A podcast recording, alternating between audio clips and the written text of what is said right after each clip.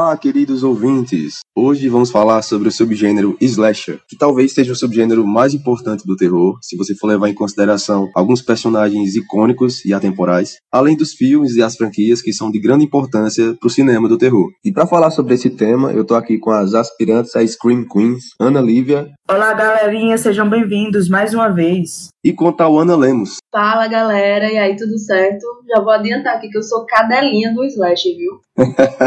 Eu percebo que tem muita gente, principalmente pessoas que não são muito conectadas com o universo do terror, que não sabem o que é slasher, né? Eles não sabem que isso é um subgênero do terror. Por exemplo, se eu falar filme de casa mal assombrado, ou filme trash, ou filme de zumbi, todo mundo vai saber o que é, mas se eu falar filme slasher, vai ter gente que não sabe o que é, né? Pois é, porque muita gente só vai saber se você falar que é filme de assassino. Isso, eles não conseguem ligar o nome ao subgênero, né? Não sei se vocês já passaram por isso, de falar em slash e alguém não saber o que é. Várias vezes. É, acho que é o mais comum, né? E, e, sem contar que todo mundo conhece um slash, mas não sabe que é um slash. Então fica bem nebuloso, assim, pra você explicar às pessoas que elas estão mais familiarizadas com o slash do que elas pensam. Pois é, é um subgênero tão popular, né? Todo mundo já, já viu um filme desse estilo, mesmo que não goste. E mesmo assim não sabe, não, não sabia que era um subgênero, né? Pois é, até hoje, né, assim, é, acho que é o filme que, quando você vai se juntar com amigos, com galera, você vai logo atrás de um slasher, né?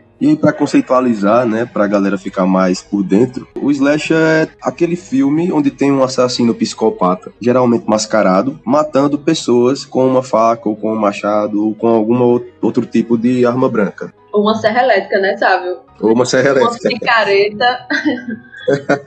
Tem até um artigo que fala sobre isso, esqueci o nome, que fala que é, o Slash é definido como um filme que é sobre um serial killer que espalha o medo né, em uma comunidade de classe média, normalmente matando pessoas inocentes. É, e eles são sempre motivados ou por vingança ou por prazer, né? Assim, geralmente é vingança. Exato. E outra coisa interessante é que a gente sempre percebe, né, que tem justamente uma conexão entre o passado e o futuro. Porque parece que o assassino tem, como a Ana Lívia falou, né, ele sempre tem essa coisa de vingança, então ele tem uma relação com o local ali, né? Seja com a cidade natal, né, como em Halloween. Em Sexta-feira 13, por exemplo, tem a questão da perda, né? A mãe, né, perde ali Jason, ela tem essa questão com a perda. Então tem sempre a relação com o passado, né? O assassino ele sempre volta para se vingar e esse nome slasher, o verbo slash do inglês significa cortar, golpear, talhar, ferir. E é justamente isso que o assassino faz com as pessoas durante o filme, né? E o slasher, propriamente dito, ele teve origem na década de 70, mas antes de se consolidar, ele bebeu de fontes mais antigas. Desde a década de 1910, quando as produções elas começaram a querer trazer a violência urbana para as telas. E é justamente isso que é o slasher, né? A violência urbana nas telas. Um exemplo desses filmes mais antigos que serviram de inspiração é Jack Jack o Estripador, que é um filme de Alfred Hitchcock de 1922, que não é um slasher, mas é o tipo de filme que serviu de base para estruturar esse, novo subgênero de terror que vinha a surgir nos anos 70 e explodir de vez logo no início dos anos 80, que foi quando ele se popularizou. Sabe, e falando também, né, pegando esse gancho aí de Hitchcock, Psicose também, né?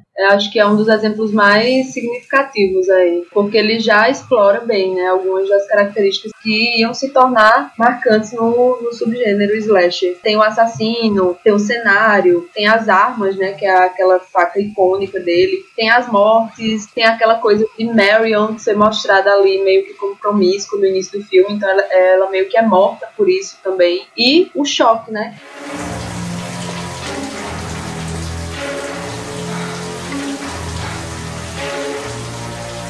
Outro tipo de filme que serviu mais ainda como base para a construção do slasher foi o subgênero giallo, que surgiu nos anos 60 na Itália, mais precisamente em 1963 com o filme A Garota que Sabia Demais de Mario Bava, que é considerado o primeiro giallo já feito, né? E para conceitualizar também, o giallo é um subgênero italiano de terror que também consiste no assassino fazendo sua matança. Porém, no giallo é predominante o elemento investigativo. É como se fosse um, um filme de terror policial. E diferente do Slash, em que o protagonista é geralmente uma garota que vai ser a Final Girl, no Giallo o protagonista é geralmente um policial ou um detetive ou alguém que está investigando os assassinatos, né? Ao invés de ser alguém que está só fugindo do assassino, como no caso dos Slash. E como o Giallo surgiu nos anos 60, é óbvio que o slasher bebeu muito dessa fonte. Tem um filme de, de 1964 do diretor Mário Bava chamado Seis Mulheres para o Assassino, que é considerado o segundo slasher feito e que tem praticamente todas as características de um slasher, né? Então é inegável que as inspirações vieram daí. É, não é um, um, gênero tão conhecido hoje em dia, o que é uma pena. Espero até que o episódio estimule a galera aí atrás, né? Mas assim, os italianos eles foram os responsáveis por estabelecer essa fórmula, né, do slasher. Então, Sávio falou aí de Mário Bava, mas também Dario Argento, Lúcio Fulci, são alguns dos representantes dos diálogos, né, que acabou dando gás total aos psicopatinhas mascarados dos anos 70 e 80 que a gente tanto passou a amar, né? Aí uma coisa que eu amo nos diálogos são os elementos, né, além das cores. Então, visualmente são filmes muito lindos. Os diretores costumam trabalhar é, sempre com cores, né, ou, ou vermelho ou azul muito presente nos filmes. É, o assassino também geralmente ele usa luvas pretas. É, a gente só tem esse contato, né, mais com as mãos, né, com a arma que ele tá usando ali. É, isso aí também é uma, uma coisa que foi carregada pro Slash, né, que é o foco nas mãos e na arma do assassino. Que eles demoram bastante a mostrar, eles ficam focando mais na, nas mãos do assassino. Como vocês estão falando aí, é, é uma coisa sequestrada do Giallo. Né? Infelizmente não herdou a paleta de cores, né? Ah, sim, isso é verdade. É, até porque o Slash gosta mais de cores frias para ter aquela atmosfera sombria o tempo todo e de suspense, né? Dá uma emoção enorme assistir diálogo tentando desvendar o assassino. Né? Você quebra realmente a cabeça pra saber quem tá matando, porque é, não é tão escrachado como no, no Slash. No, o Slash, ele, ele mostra, né? Mesmo que o, o, assassino esteja mascarado, mas ele mostra muito mais do que no Giallo. O Giallo é muito mais sutil e aí você começa a quebrar a cabeça pra ir desvendar quem é o assassino. É, eu, particularmente, acho mais interessante quando mostra o assassino, no lugar de ficar mostrando só a mão e tal, porque aí a gente pode ter boas cenas de perseguição. E quando mostra só a mão e tal, é mais difícil. É, é, geralmente acontece só a cena de morte e pronto. O assassino chega, mata e acabou. Eu acho que isso foi até um aperfeiçoamento, né? Que o Slasher fez. Porque a gente tem muito mais, realmente, muito mais cenas de perseguição no Slasher do que no Giallo. Eu acho que isso foi um ponto positivo. Embora tenham alguns diálogos que tem o assassino mascarado e que mostram o assassino perseguindo e tal. Esse que eu falei, Seis Mulheres para o Assassino, é um exemplo disso daí. Inclusive é um ótimo filme. Mas o slasher só veio se consolidar como um subgênero de fato, inclusive com essa nomenclatura e com os elementos, em 1978, após o lançamento de Halloween. Né? Por isso que Halloween é considerado tão importante e o principal precursor desse subgênero. Porém, existiram alguns slashers anteriores a Halloween, só que eles não sabiam ainda que eram slashers, né? Porque esse subgênero ainda não estava definido. E um deles é O Massacre da Serra Elétrica, que é um filme dirigido por Todd Hooper, né? É a obra-prima dele, eu considero, e é de, de 74, então veio antes de Halloween. Além do Massacre da Serra Elétrica, também tem Noite do Terror, que também é de 74. Só que eu acho que não teve é, o mesmo peso, né, do Massacre da Serra Elétrica. Mas, assim, ambos os filmes têm semelhanças e diferenças, né, que aproximam eles dois. Nos dois casos, por exemplo, há o grupo de adolescentes. Em Noite de Terror, tem um grupo de garotas né, de uma fraternidade, que é atormentado pelo assassino, que vai caçando uma por uma, né, em pleno Natal. E no Massacre da Serra Elétrica tem um grupo também que é rapidamente eliminado. Só sobra a Final Girl. Acho que foi a primeira, primeira Final Girl, assim, né, que a gente encaixa, mesmo quando eles não sabiam que eram filmes slashers. Então, nos dois filmes, a gente tem aquela figura do assassino. Leatherface, ele usa uma máscara feita com as peles, né, das suas vítimas. E em Noite do Terror, o assassino, ele não usa máscara. Então a gente não enxerga ele totalmente, o que eu acho muito massa, porque acaba sendo até sugestivo, né? O rosto dele é, vai sendo escondido pela câmera. E uma coisa bacana entre que, que os difere, né, Noite do Terror e o Massacre da Serra Elétrica é justamente isso que tal tava falando, né? Em Noite do Terror, o grupo é, é atormentado pelo assassino, né? E, e no Massacre da Serra Elétrica, eles são eliminados rapidamente. Apareceu a vítima, o Leatherface tá lá dando conta dela, né? É, eu acho interessante que meio que compensa as primeiras mortes, porque ele mata bem rápido as três primeiras vítimas. E no caso de Sally, que é a Final Girl, tem uma cena de perseguição enorme na floresta, dentro de casa. Ela roda aquela, região todinha ali, sendo perseguida por ele, né? E lutando, e, e ela é amarrada e se solta, enfim, é, ela luta, luta pra caralho, né? É, em contrapartida com as primeiras mortes que foram super rápidas e que inclusive ele não usa a serra, ele só usa a serra na terceira morte e a partir daí que ele vai perseguir ela com a serra, mas no, no nas primeiras mortes ele usa um martelo, né? O que é aquela cena de perseguição dos dois doidos correndo. Mas aí vem o caminhão, aí o cara do caminhão desce, aí começa a correr e Sally correndo. Hoje em dia eu morro de rir com aquela cena, sério. É tenso, mas tipo, você só faz rir, porque é um bando de doido correndo ali. Uma curiosidade também, né, sobre Sally. A gente tem a, a Final Girl, né, que a gente vai falar. Normalmente elas são virgens, né, tem essa coisa mais pura e tal. E Sally ali, ela tinha um namorado, tipo, você não vê muito ela como essa figura. Mas claro, né, ninguém sabia que o Massacre da Serra Elétrica até então era um slash naquela época. E não existia nesse conceito ainda, né, de, de Final Girl. Mas eu considero ela até um pouco diferente aí. É, sim, sim. Mas nem todas as Final Girls também são iguais, né? Tem algumas que são meio diferentes. E se contar que o Massacre, ele foi o primeiro slasher criado, né? Então, ainda as, essas regras, entre aspas, ainda estavam sendo definidas, né? Sally, I hear something. Stop! Stop!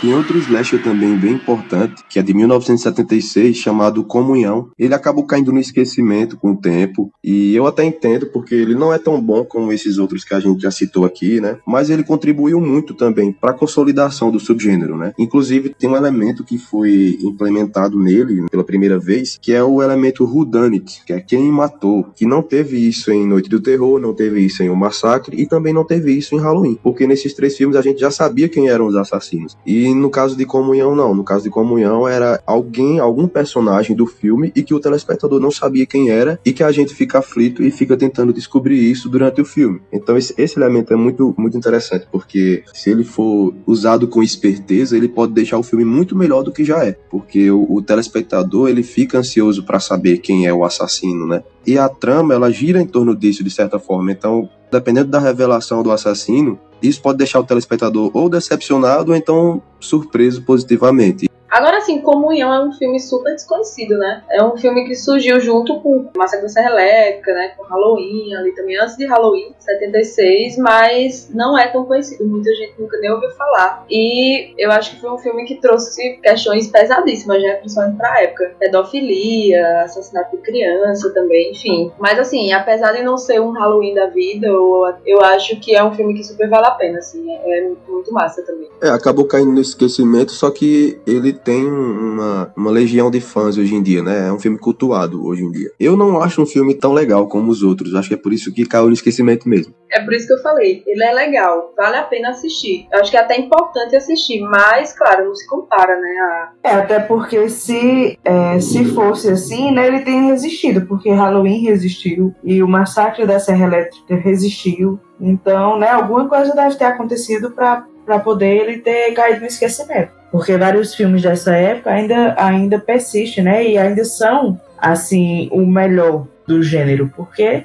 é incontestável quando você fala sobre Slash, você não lembrar de Halloween e de, de Massacre da Serra Elétrica. Pois é, e falando em Halloween, né? Finalmente, em 1978, tivemos o lançamento de Halloween, que é considerado o principal precursor do subgênero slasher, porque ele meio que, que ditou as regras, entre aspas, né? As regras do, do, do, dos filmes, desse tipo de filme, dos acontecimentos, dos personagens. Ai, gente, Halloween é perfeito, né? Uma pessoa para não gostar de Halloween, ela tem que ser nazista, porque John Carpenter, ele deu o gás ali, viu? O Michael Myers é meu serial favorito, assim. Você se apega mais aos assassinos do que aos personagens. Você acaba lembrando também mais dos assassinos do que das, dos demais personagens. Mas é, é justamente porque o assassino que é desenvolvido, né? Os personagens, eles não são construídos, eles não têm construção nenhuma. Então, a gente sempre se volta para o assassino. Acho que por isso que surgiu as Final Girls, né? Porque é o único jeito de você construir a empatia do público com algum personagem é você dando destaque e dando um, antagonista das Final Girls. Porque elas são as únicas, a, talvez a única personagem que é construída, né? Junto com o assassino.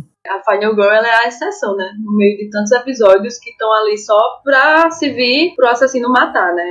E por falar em Final Girl, a gente já pode comentar sobre alguns desses termos bem comuns desse subgênero e que a galera talvez nem saiba o que significa, né? Final Girl significa garota final. Ela é aquela protagonista que vai ver todos os seus amigos serem mortos até o ato final, quando ela finalmente consegue matar o assassino e sobreviver. A mais famosa, eu diria que é Laurie Strode, a protagonista de Halloween, e ela é tão famosa e tão importante para a franquia que ela até tem, digamos, o mesmo destaque de Michael Myers, né, do assassino. A gente pode comprovar isso com algumas sequências de Halloween que Laurie não aparece e que não fizeram tanto sucesso, né, como se ela fosse a alma da franquia junto com o assassino. É, exatamente. Ela, ela acha que talvez a, a Girl com a melhor construção, né? Existe ela, existe a família dela e todo o contexto ao redor dela e, é, induz justamente isso aí que você falou, né? A participação é extremamente importante dentro da franquia. Então fica um pouco difícil desassociar eles dois. Mas aí, falando de, dando outros exemplos também, né? A gente tem Noite do Terror, é, a gente tem a Jess Bradford também. E tem vários outros exemplos, né? A gente tem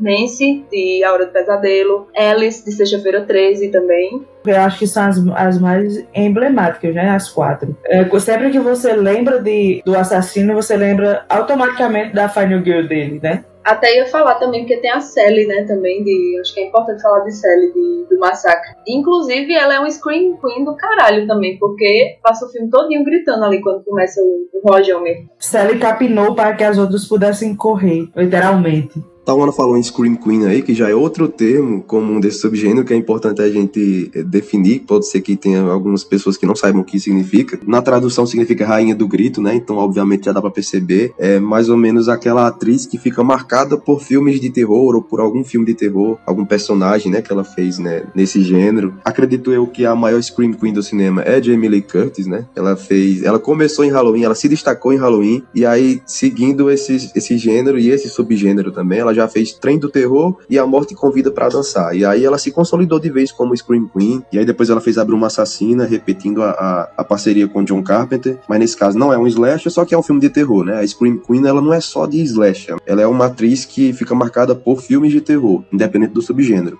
É, e tipo, é, é engraçado, porque uma das coisas que caracterizam elas é justamente a inteligência, né? Elas estão, a partir daquele momento, são personagens que passaram a usar o cérebro para poder escapar do assassino. A Final Girl, elas têm esse potencial, assim, de tentar escapar, a inteligência de alertar o grupo e tudo mais, né? Porque geralmente a galera fica, ah, com certeza eu não vou ser atingido e com certeza não vai acontecer comigo. E ela tá lá o tempo todo alarmada, né? Porque é como eu falei, né, antes, tipo assim, os slashers, eles tinham isso, né, essa falta de desenvolvimento de personagem. Então, os personagens eram transformados em estereótipos. Era o atleta, a menina promíscua, né, a vadia, o rebelde, o nerd, o drogado, enfim, menos a Final Girl. E mesmo que a Final Girl ainda fosse a mais inteligente do grupo, ela ainda era burra, né? Parece...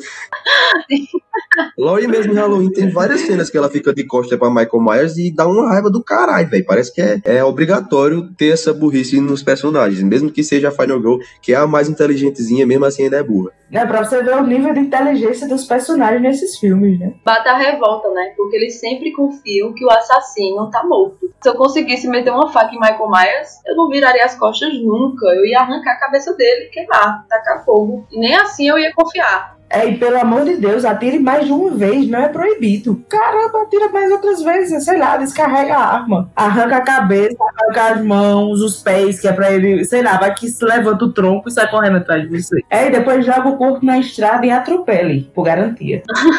Mas também esses personagens burros, eles não são restritos dos slasher, não, né? É, é, coisa de filme de terror no geral, né? Todo filme de terror tem que ter um personagem burro, ou vários personagens burros, ou todos os personagens são burros.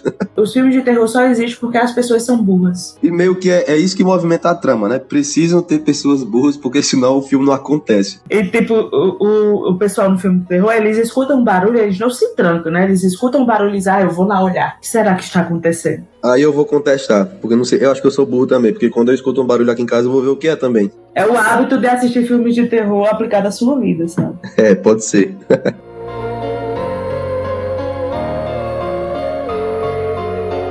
E aí a gente já pode falar das características dos slashers também, né? É, a principal é o assassino, não tem como essa não ser a principal característica. Tem que ter o assassino no slasher. Ele geralmente é um assassino mascarado, mas existem casos, como a gente já comentou, em que ele não usa máscara. E às vezes ele mata aleatoriamente, ou às vezes ele mata por alguma motivação, seja vingança, ou seja outra coisa, como a gente já tinha comentado também. E na grande maioria dos slashers, esse assassino é um ser humano, como por exemplo em Halloween, né? Que Michael Myers é um ser humano, apesar de ser um ser humano com uma força meio descomunal, mas é um ser humano. E há exceções, né? Como no caso de Freddy Krueger, na Hora do Pesadelo, que não é um ser humano. Ai, mas eu já ia falar que eu não considero muito Michael Myers humano, não, viu? É tipo Jason também, né? Jason não é humano nunca na vida. Eles são figuras sobre-humanas já, né? Estão ali no limbo entre o sobrenatural e, e, e, a humanidade. Pois eu acho que Michael é humano sim. Você não tem aquele, não tem aquele negócio que doido tem força? Você já ouviu falar nisso?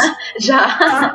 já. É. Todo mundo diz que doido tem força. E Michael é, e Michael é um guarda-roupa, minha gente. Os doidos maguinhos têm força, imagina um cabo daquele tamanho. É verdade.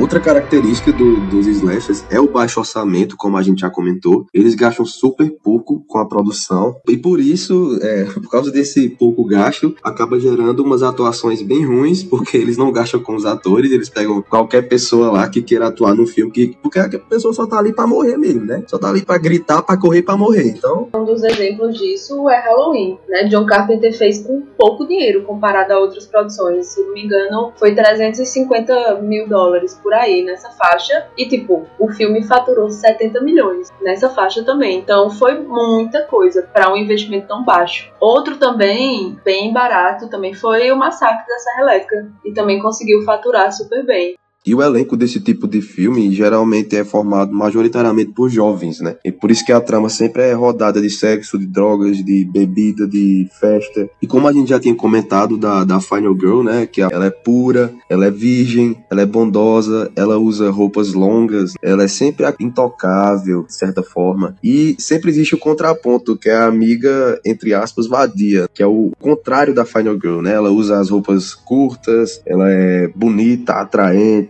ela tem uma vida sexual ativa, ela chama atenção, ela geralmente transa durante o filme. A gente pode até é, usar como exemplo Halloween novamente, que Laurie, ela é virgem, ela não bebe direito, ela não, não fuma, né? Tem umas cenas que ela fuma no filme que ela não sabe tragar o cigarro, que ela começa a tossir, já para demonstrar de que ela está sendo influenciada pelas amigas. E tem também a, a, a vadia, entre aspas, que é isso que, é isso que o filme quer passar, né? Que ela é, ela é a, a vadia da turma só por ela gostar de sexo, só por ela fazer sexo e ter uma vida sexualmente ativa. E tem Linda, né? A personagem Linda, que é a amiga de Lori. Ela transa durante o filme, ela é loira, ela é bonita, ela é atraente, ela fala de sexo, ela fala palavrão, ela não tá nem aí, ela é desinibida. Então sempre existe essa personagem e essa personagem sempre vai ser a que mais vai sofrer na mão do assassino, né? Ela não vai sobreviver, isso é certo. Sempre vai morrer de uma forma horrível, porque é como se fosse uma espécie de castigo, né? Que ela tá recebendo ela é punida por viver a vida. Que é o que a mulher sofreu por muito tempo, né? Que a amiga também, ela tá sempre tentando influenciar. No caso de Linda, ela tá sempre tentando influenciar Laurie a namorar, a ir pro baile. E Laurie ali, né? Ficando de babá, com os pirralhos.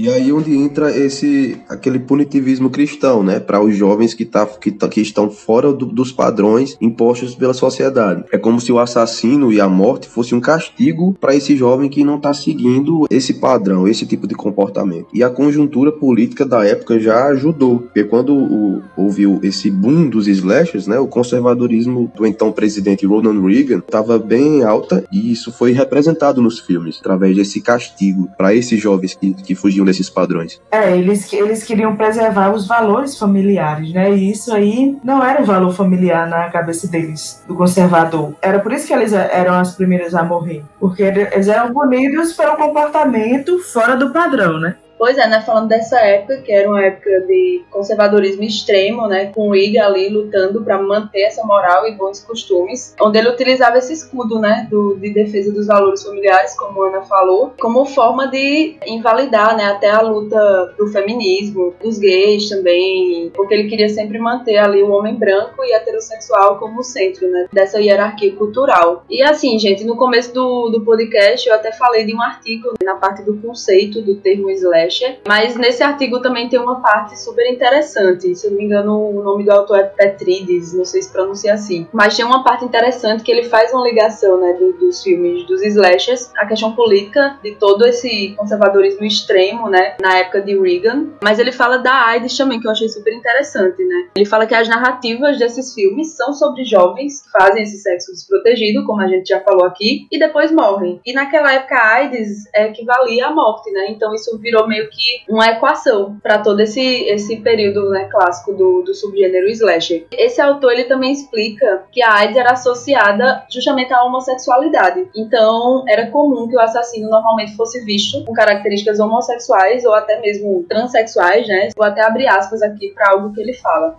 Portanto, a alteridade do período clássico não se baseia apenas na preocupação com a AIDS, mas também assume a forma do que a sociedade culpa por ela. Então, a culpa e o medo marcaram essa primeira década do slash, né?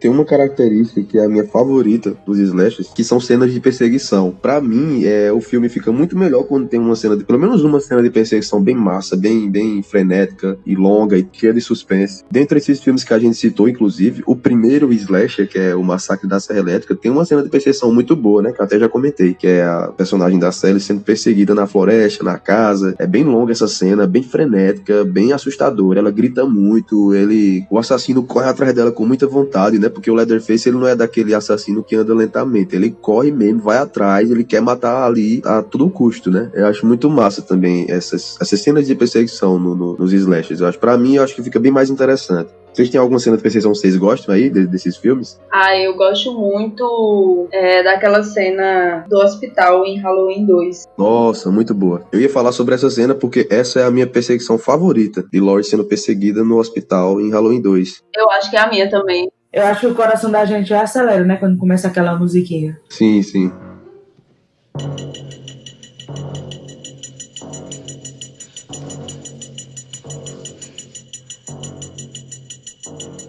A trilha sonora é muito importante né, né, né, nessas cenas de perseguição e Halloween faz isso como ninguém. Mas a gente tava falando do massacre também e o engraçado é que o massacre da Serra Elétrica é, não tem né, essa presença de uma trilha sonora assim ali o tempo todo, marcante, como é em Halloween, por exemplo, e em Sexta-feira 13 também. E uma cena de perseguição que eu gosto ela é aquela de Dia dos Namorados Macabro, né? Que eles, eles ficam pulando assim de um vagãozinho para outro lá, já na mina, né? Nos trilhos da mina, assim. Muito E o- boa, muito boa. Tem uma que vale a pena falar também, que a perseguição de A Morte Convida para Dançar, da personagem Wendy. É uma perseguição muito longa, mas ela tem um grande defeito, que ela não tem trilha sonora. Eu acho que se aquela perseguição tivesse uma trilha sonora bem foda, ela seria bem melhor. Mas mesmo assim, ela ainda é muito boa. Eu lembro até que a gente assistiu junto, né? Foi a primeira coisa que a gente comentou. Essa falta de trilha sonora, como prejudicou o filme. Porque ali caberia. Tipo, a gente não sente isso no Massacre da Serra Elétrica. Realmente não precisa de trilha sonora. Só aquela serra ligada ali, aquele doido. Isso, é. é. Eu acho até que é proposital a falta de trilha sonora no massacre, principalmente nessas cenas, porque mostra mais o desespero da personagem, porque ela grita muito, e o barulho da serra também, né? Então acho que é meio proposital. Acho que nem faz falta uma trilha sonora ali.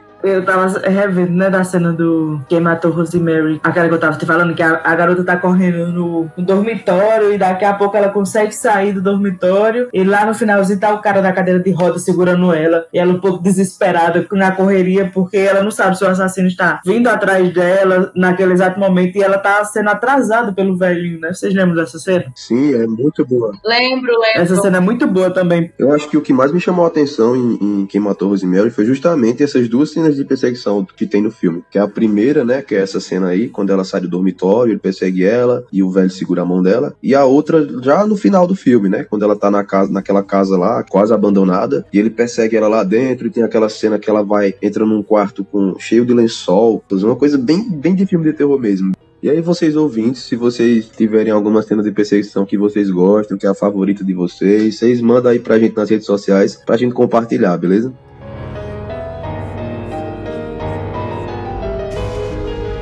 E aí, finalmente, chegaram os anos 80 e o auge dos slashers. É aí que os slashers vão explodir de vez em todas as salas de cinema do mundo. E é óbvio que isso foi impulsionado pelo lucro enorme que esses filmes geravam, né? Claro que os estúdios iam querer fazer isso, porque eles viam que valia a pena, porque eles gastavam muito pouco e o lucro era enorme. E outro filme, né, que, que chama atenção, justamente pela qualidade da produção, mesmo com orçamento tão baixo, é o Massacre da Serra Elétrica, né? Toby Hooper tinha muita pouca experiência, tinha um orçamento muito, muito, muito baixo para trabalhar, né? Os atores também ali sem experiência. É, então o cara teve que usar muita criatividade, né, para dar vida todo aquele cenário macabro, né, da casa do Leatherface e da família dele, que mostra um local de, de puro horror ali, né, de uma forma muito crua. Eu lembro como hoje aquele sofá de ossos, aqueles ossos que ficavam pelo chão e todos aqueles crânios, foi muita criatividade para poder deixar daquele jeito, com pouca grana. É, falei do orçamento baixo aqui, né, mas falando em números, foram investidos 300 mil aproximadamente e ele arrecadou 30 milhões, então é um retorno absurdo, né, para um investimento tão baixo. Inclusive, esse baixo orçamento deixa o aspecto do filme bem amador, né? E isso, de certa forma, até foi bom pro filme, porque deixou ele mais realista, como se fosse um documentário, né? Outro filme também que a gente pode falar é Sexta-feira 13, né? É, o orçamento foi de 550 mil e arrecadou quase 60 milhões de dólares. Então, foi um boom extraordinário, né, na bilheteria.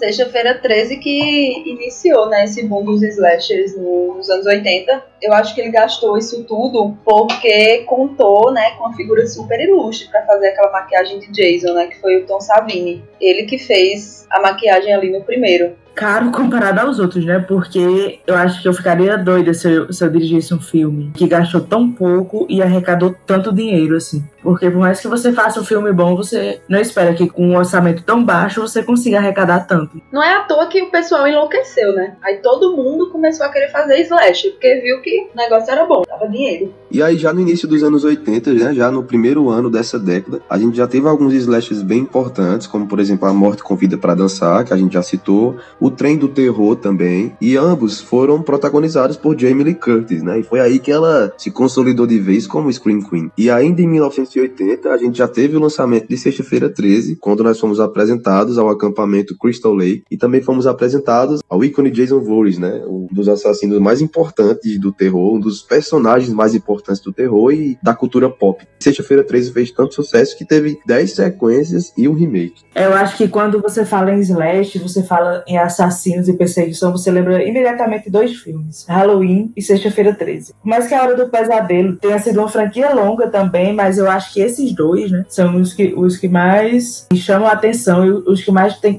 uma comoção frente ao público. E aí, em 1981, teve finalmente a explosão mesmo dos slashers. Foi o considerado o ano de ouro da matança, porque teve muito slash lançado nesse ano. Foram, em média, 33 slashers lançados só em 1981. É muito filme. Inclusive Halloween 2, né? É de 81. E eu acho maravilhoso. Eu amo Halloween 2. E você colocar, assistir na sequência, assim, na mesma hora que terminei Halloween, vou logo pra Halloween 2, é como se você tivesse, você não tivesse saído em nenhum momento, né? Como se não tivesse intervalo entre eles, de tão bom que é a sequência. É como se fosse um filme só, né? Tiveram outros filmes importantes também. Eu vou citar. Não tem como citar todos, porque é muito filme, mas eu vou citar aqui os importantes. Sexta-feira 13, parte 2 também, né? A sequência já foi lançada em 81. Chamas da Morte, que também é um filme de acampamento. Eu não gosto muito desse filme. Ele tem uma legião de fãs, assim, a galera paga muito pau pra esse filme. Mas eu não gosto muito dele, não. Não sei se. Não sei se vocês já assistiram. Eu gosto, assim, não é dos favoritos, mas eu gosto. Mas para mim também não é dos melhores, não. Eu acho que a galera acaba cultuando muito. Eu prefiro, por exemplo, o Dia dos Namorados Macabro, que é de 81 também. Olha, todo ano eu assisto aquele filme duas vezes por ano. Estando solteira ou namorando, eu assisto no Valentine's Day e assisto no Dia dos Namorados no BR. É um belíssimo programa, né? Mas eu gosto bastante de Dia, dos Namorados Macabro. Acho que é, é, o assassino com a picareta é um ícone da cultura. Gente, aquela cena que ele mete a picareta naquele velho, que é o choque que o olho do velho sai para fora, assim. Acho maravilhosa aquela cena. Que foi até cortada na época e foi colocada, acho que em DVD depois, ou na versão remasterizada. E tem outra morte, eu acho também, que é uma na panela de salsicha, né? Que ele coloca, afoga o cara na panela de salsicha.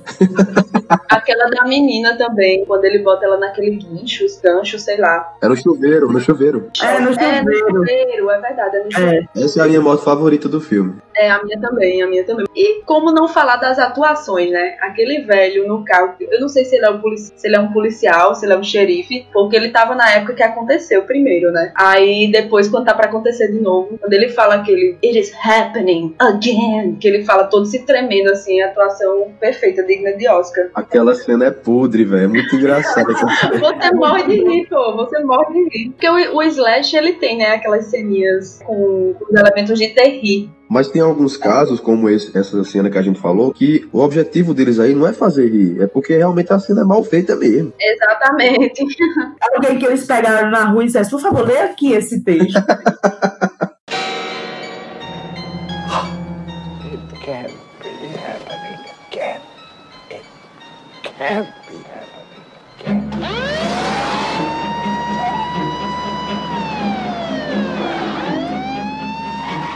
Mas só pra citar aqui mais alguns slashers importantes desse ano, teve Pague para Entrar e Reze para Sair, teve Noite Infernal, Feliz Aniversário para Mim, que eu adoro, é muito bom esse slasher, Benção Mortal e Escola Noturna, que também é muito bom, muito bom. Ele meio que foge um pouquinho de algumas regras, por exemplo, tem mais cara de giallo do que de slasher. O protagonista não é uma Final Girl, o protagonista é um, um policial que tá investigando quem é o assassino, quem tá fazendo as matanças, e eu gosto, né, eu, sou, eu já falei em outro episódio que eu sou cadelinha desse elemento investigativo investigativo nos filmes. Sem contar que as cenas de morte são bem interessantes. O assassino é caracterizado de uma forma bem massa. O assassino é um mototáxi, vamos dizer assim, que ele usa a moto para chegar até as vítimas. Para ele cobrir o rosto dele, ele cobre com o capacete. E o capacete tem aquele fumê na frente, você não tem como saber quem é.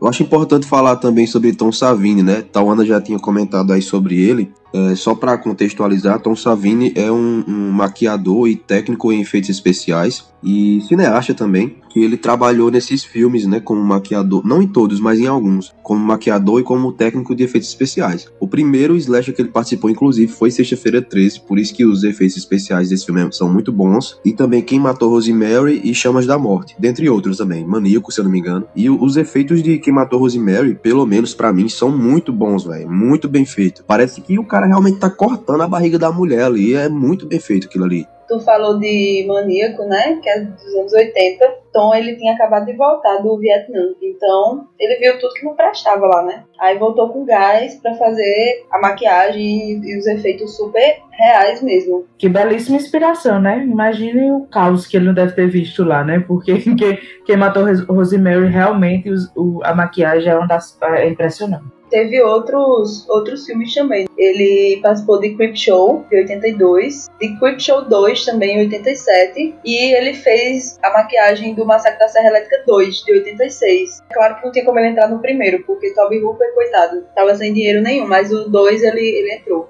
Inclusive, a cena mais famosa de Chamas da Morte, aquela cena que a galera paga muito pau pra ela, é a cena da jangada. E aquela cena ali, pra mim, só, ela só é massa por causa de Tom Savini, por causa dos efeitos dele. Sinceramente, não vejo nada demais naquela cena. Uma coisa que eu acho interessante naquela cena são os efeitos especiais e a maquiagem dele. Eu não sei se é porque eu sou chato com esse filme, que eu não gosto dele, mas enfim. Sávio é o rei de Chamas da Morte, né? Ele não pode ouvir o nome, que ele já tá se preparando a pauta pra falar mal do filme. Eu sou, eu sou. É mesmo. tipo ele com Tarantino, entendeu? É implicante. Inclusive, uma coisa engraçada, Tom Savini, ele atua, né, naquele filme O Drink no Inferno. Ele dirigiu é, A Noite dos Mortos Vivos, não foi aquele, aquele remake, não foi? De... Eu ia até falar sobre isso também. Só que, né, sabe, também é hater de filme de zumbi. Ótimo falar isso pra um podcast de terror, né? Agora os fãs não vão mais querer assistir, escutar a gente, não. Muito obrigado por me expor aí. Cancelado. Eu não sou hater de filme de zumbi, só não é um, um subgênero que me chama muita atenção. Não vejo muita graça. Não se preocupe, gente. No, no, no podcast sobre zumbis ele não vai estar. Oh, não, ah, que é isso, velho. Eu queria estar. Tá. Tô brincando, claro que você vai estar e vai assistir todos, meu filho. A nossa listinha você vai assistir todos. Mas agora com que cara eu vou falar sobre Jorge Romero agora, depois que já me expuseram aí que eu sou hater de zumbi. Não, ele não é hater. Ele não é hater. Só não é meu subgênero favorito. É, verdade. De longe. E aí, continuando, em 1984 surgiu A Hora do Pesadelo e Freddy Krueger, né? Outro ícone do terror, né? Freddy Krueger. Todo mundo conhece Freddy Krueger, todo mundo sabe quem ele é, mesmo que não tenha visto o filme. Que muita gente nem viu o filme, mas sabe quem é Freddy Krueger, porque ele já é um ícone da cultura pop também. Exatamente, e o A Hora do Pesadelo veio com uma proposta super diferente, né? Tem os elementos ali, é, slasher, mas tem essa coisa diferente, né? De ser um serial killer que mata ali as pessoas nos sonhos. Uma curiosidade foi que antes do filme sair, né, Wes Craven começou a divulgar algumas fotos de matérias sobre pessoas que morriam misteriosamente no sono. Eu acho que vocês devem ter visto sobre isso também, né? Foi meio que um marketing ali inicial pro filme. Genial, genial. Também foi, ele foi responsável por introduzir o Slash né, com a figura sobrenatural, assim. Isso, é. é. Exatamente. Cabinha que gosta de inovar é o tal do Wes Craven, né, velho? Total. E muito bem, né? Ele, ele introduziu esse, esse elemento sobrenatural nos slashes que ainda não tinha. Funcionou bem demais, né? Tanto que A Hora do Pesadelo teve sete sequências e um remake.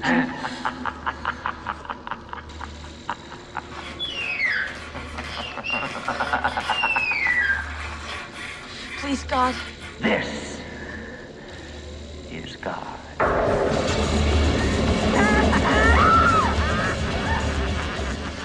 Tiveram também outros filmes importantes da, no- nessa década de 80. Alguns também que eu posso citar aqui. Maníaco, que é de 1980, que Tawana até falou aí, né? Que a maquiagem dele foi de Tom Savini. Teve também um que é bem polêmico, Acampamento Sinistro, de 1983. Eu amo! Muito bom, muito bom e muito importante, né, para aquela época. Exato, e assim, o final daquele filme, assim, o plot twist dele é um plot twist do caramba, principalmente pra aquela época. Foi muito surpreendente. Só que ele tem também uma legião de fãs, ele é bem cultuado. E eu acho que isso se dá muito pelo final dele. Eu acho que se não fosse aquele final ali, ele teria caído bem mais no esquecimento, como alguns outros slashes. Não, Porque com certeza. ele, é, ele é um, é um filme bom, é um filme divertido, que se passa num acampamento. Você morre de rir, inclusive. É, a trama é interessante, você vai gostando e tal e tal. Só que, na minha opinião, o suspense dele é falho. Eu acho que o suspense dele, o terror dele não é bom. Só que a trama é interessante. Eu acho que o que você, o que mantém você assistindo é a trama, os personagens e tal, mas o, o terror dele eu não, eu não acho muito interessante. Só que o final compensa.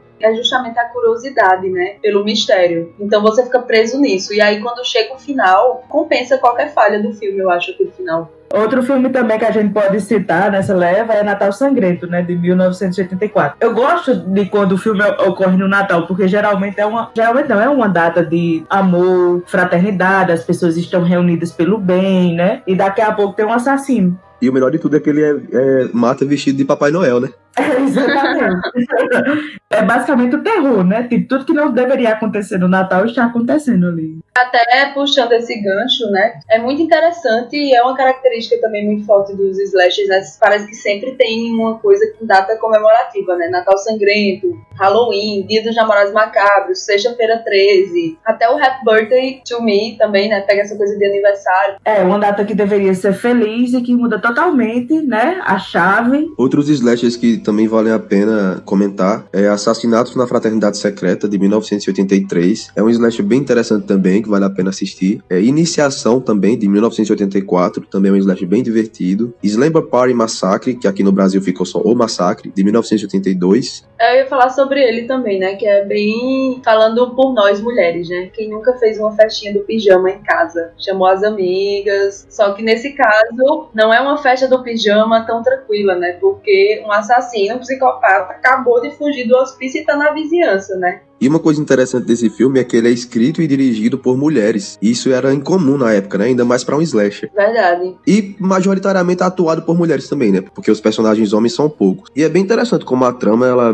meio que aborda o feminismo de maneira implícita, né? Tem uma cena que o, o personagem vai chegando perto da, da menina por trás, assim como quem vai assustar ela, e ela vai dar um, um- um golpe lá nele e derruba ele no chão. Tipo, as mulheres são bem fortes nesse filme, acho bem interessante. Elas não, não têm aquela coisa de vitimazinha, não. Elas são bem, bem do caralho mesmo. Tem outro também que eu lembro que a gente assistiu junto, sabe? Que é aquele April's Fool, né? A Noite das Brincadeiras Mortais, de 86. Só que eu lembro que na época a gente não gostou dele, né? Detesto esse filme. Eu ia falar desse, porque ele figura em quase todas as listas, quando você vai ver, assim, né, de slashes importantes e tal. Mas é o filme que, basicamente, nós três não gostamos, que eu também não gosto. Pois é, velho. A galera paga um pau do caralho também pra esse filme e eu achei esse filme muito chato. Eu também não vi graça. É. Acho que faltou muita coisa ali. E aí chegou o final dos anos 80 e a decadência dos slashes, né? Porque o subgênero foi ficando saturado, cansativo, repetitivo, sempre aquela mesma coisa. Apesar daquela tentativa de inovação com Wes Craven, mas como houveram muitas sequências de Hora do Pesadelo, até a própria franquia foi ficando saturada. Então isso prejudicou muito. E aí nesse, nesse final dos anos 80 o, o subgênero foi caindo mais, foi meio que perdendo espaço para o, o filme com temática sobrenatural. É aquela coisa, né? Tudo que é demais enjoa. E vão surgindo outros subgêneros e as pessoas vão querendo também, né, explorar outros segmentos. E, e você assistindo na mesma fórmula, sem trazer nenhum tipo de inovação, acaba realmente saturando mais rapidamente.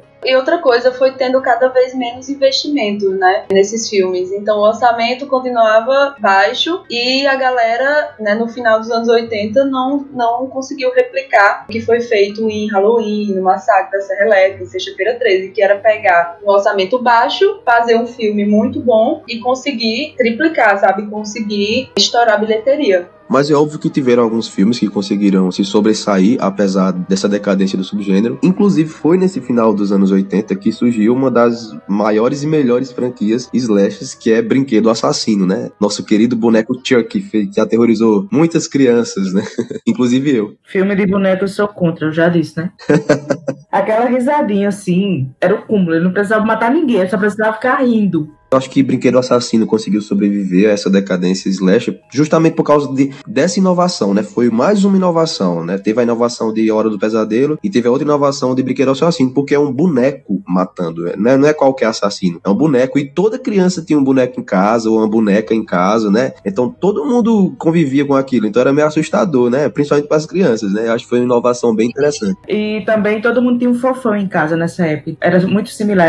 Nem me fale, tem um amigo meu que, é, que ele é louco por fofão. E ele tem o boneco do fofão. E ele dorme com esse fofão de frente pra cama dele. Não sei como, mas ele faz isso. Cara, ele é tipo um gêmeo do, de, distante de Chuck. Não tem condições da pessoa gostar daquilo, não. Pois é, Brinquedo Assassino trouxe essa nova roupagem, né, para o subgênero. Mas é claro que com tantas sequências também acabou, acabou caindo também nessa, nessa repetição e acabou ficando cansativo e as, e as últimas sequências não foram tão satisfatórias, né? Mas mesmo assim, ainda gerou muita coisa, né? Seis sequências e um remake. Vocês gostam da noiva de Chuck? Adoro, velho. Adoro demais. Eu acho que o que cagou ali em Chuck foi aquele, o filho de Chuck, né? Que é aquele sim, ali sim. Eu já ia falar, né? Porque até a noiva de Chuck é muito bom aquele filme. Eu acho que é uma coisa assim, emblemática na cultura pop. Todo mundo se lembra daquele filme. Exatamente. Eu acho que foi a noiva de Chuck que eles começaram a, a brincar mais com a comédia. Só que eles fizeram isso de uma, uma forma interessante. Eles conseguiram dosar o terror e a comédia em A Noiva de Chuck. Aí quando foi pro filho de Chuck, parece que eles, eles se entregaram. Eles estavam mais um pouco se fudendo. Eles realmente alopraram, assim, a, a franquia ali. Eles, será? Foda-se, vamos, vamos fazer qualquer coisa aqui. E, e virou aquilo, né? Porque é terrível. Até o boneco é terrível, o filho dele, né? É podre, é, É. podre. Ai, que boneco feio. Acho que eu vou jogar você no fogo. Jogue seu brinquedo no fogo, rapariga.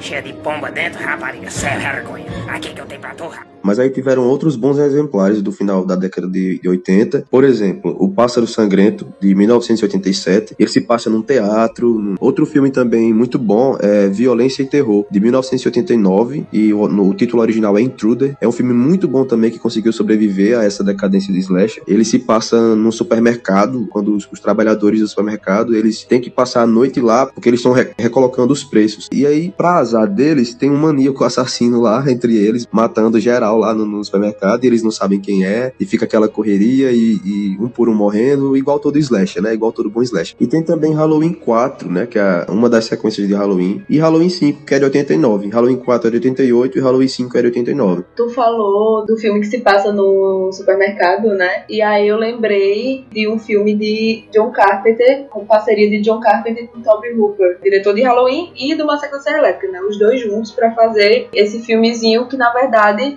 pegavam três histórias de terror, né? Que são independentes uma das outras. É, ele se chama Body Bags e é de 93. E prim- o primeiro conto, eu vou falar só desse, que é o que pega nessa coisa do slasher, que é um conto no posto de gasolina. Tu falou do supermercado, a gente não vê, né, tantos filmes de serial killer se passando num supermercado e também a gente não vê em posto de gasolina. Normalmente é uma ceninha ou outra, mas esse conto se passa todo no posto de gasolina. Muito bom, muito bom, inclusive. Tu assistiu, né? Tem um estu estudante lá, que ela, ela faz um turno lá no posto e ela fica sozinha à noite. E aí um psicopata, né, tá rondando ali, tá, tá pela área e começa a vigiar e perseguir. É, eu lembro que tem umas cenas bem legais de perseguição no posto de gasolina. Adoro cenas de perseguição em posto de gasolina. Acho que os filmes deveriam até explorar mais, sabe? Sair um pouco dessa coisa de acampamento, da própria cidade mesmo e explorar esses lugares, tipo supermercado, posto de gasolina. Talvez pudesse ser parte da inovação, né? Porque ou é um acampamento, ou é uma fraternidade. Ou é uma cidade ali, né?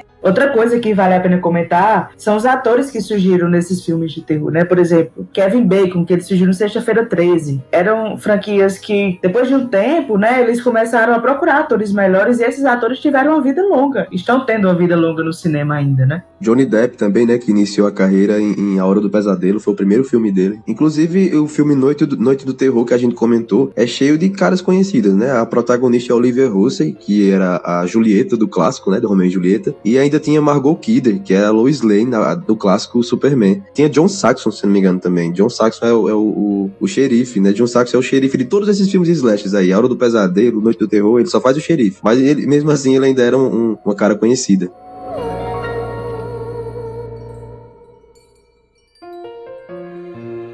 Galera, só para ficar claro aqui que esse episódio ele não vai abordar todas as épocas dos slashes, porque senão ficaria muito grande. Então a gente resolveu fazer dividir em partes. Essa primeira parte a gente falou sobre a origem dos slashes e pegamos até esse finalzinho da década de 80. E aí a gente vai fazer uma parte 2 e provavelmente uma parte 3, pegando o renascimento dos slashes nos anos 90 e depois a contemporaneidade, enfim. Então esperem uma parte 2 e talvez uma parte 3 ainda desse subgênero. E com certeza a gente também vai ter episódios focados nessa dessas franquias mais famosas, como por exemplo Sexta-feira 13, Halloween, A Hora do Pesadelo. Então por isso que a gente não aprofundou muito nesse episódio. E agora a gente vai fazer indicações para vocês. Só que antes de fazer as indicações, eu vou pedir para vocês seguirem as nossas redes sociais, tanto no Twitter como no Instagram, como arroba Quinta Podcast, beleza? Segue lá, dá uma força, interajam. A gente sempre tá lá interagindo com vocês, postando no Instagram, nos stories, respondam às enquetes, e é isso. E esses filmes que a gente vai indicar, vocês podem encontrar no site do Filme C, tanto para fazer download como para ler sobre o filme que eles fazem resenhas também. Então vocês sigam o Filme C nas redes sociais para vocês ficarem por dentro das novas postagens dos filmes. A arroba do Filme C nas redes sociais é arroba filme underline C, tanto no Twitter como no Instagram. E as minhas duas indicações de hoje é Dia dos Namorados Macabro, de 1981, que é o classicão. Tem um remake, mas o filme clássico é um dos melhores desse gênero. E também Pague para Entrar e Reze para Sair, que não ocorre em uma fraternidade, nem numa cidade, nem no acampamento. Ocorre no parque de diversões. Ele é também de 1981. Então, essas são as minhas indicações de hoje. Minha indicação de hoje é um filme de 1983, chamado Último Pesadelo. O nome original é Curtains. É um filme muito legal, muito interessante. E como eu tinha falado, falado que as cenas de perseguição elas me atraem muito nesse tipo de filme. Esse filme tem duas cenas de perseguição muito boas, inclusive bem diferentes do normal. Uma delas acontece numa, numa pista de gelo, que na verdade é um lago congelado. E o assassino desse filme, a máscara do assassino desse filme é muito sinistra. E a história é muito interessante também. Se passa numa mansão em que um, um diretor de, de filme ele tá atrás da atriz protagonista do seu próximo filme. Como ele não sabe ainda quem escolher, ele chama algumas mulheres, algumas candidatas para essa mansão para passar uma semana com ele nessa mansão e ele vai fazer testes com elas lá para decidir nesse tempo quem ele vai escolher para ser a protagonista do filme. Só que aí, misteriosamente, um maníaco psicopata começa a matar essas candidatas uma a uma. E aí no final a gente vai descobrir o porquê e quem. É um filme muito interessante, então assista, essa é a minha indicação. O Último Pesadelo de 1983. As minhas indicações, né? Primeiro eu vou começar com Acampamento Sinistro de 1983, já tinha até dado um spoilerzinho, a gente já falou sobre ele, que é um filme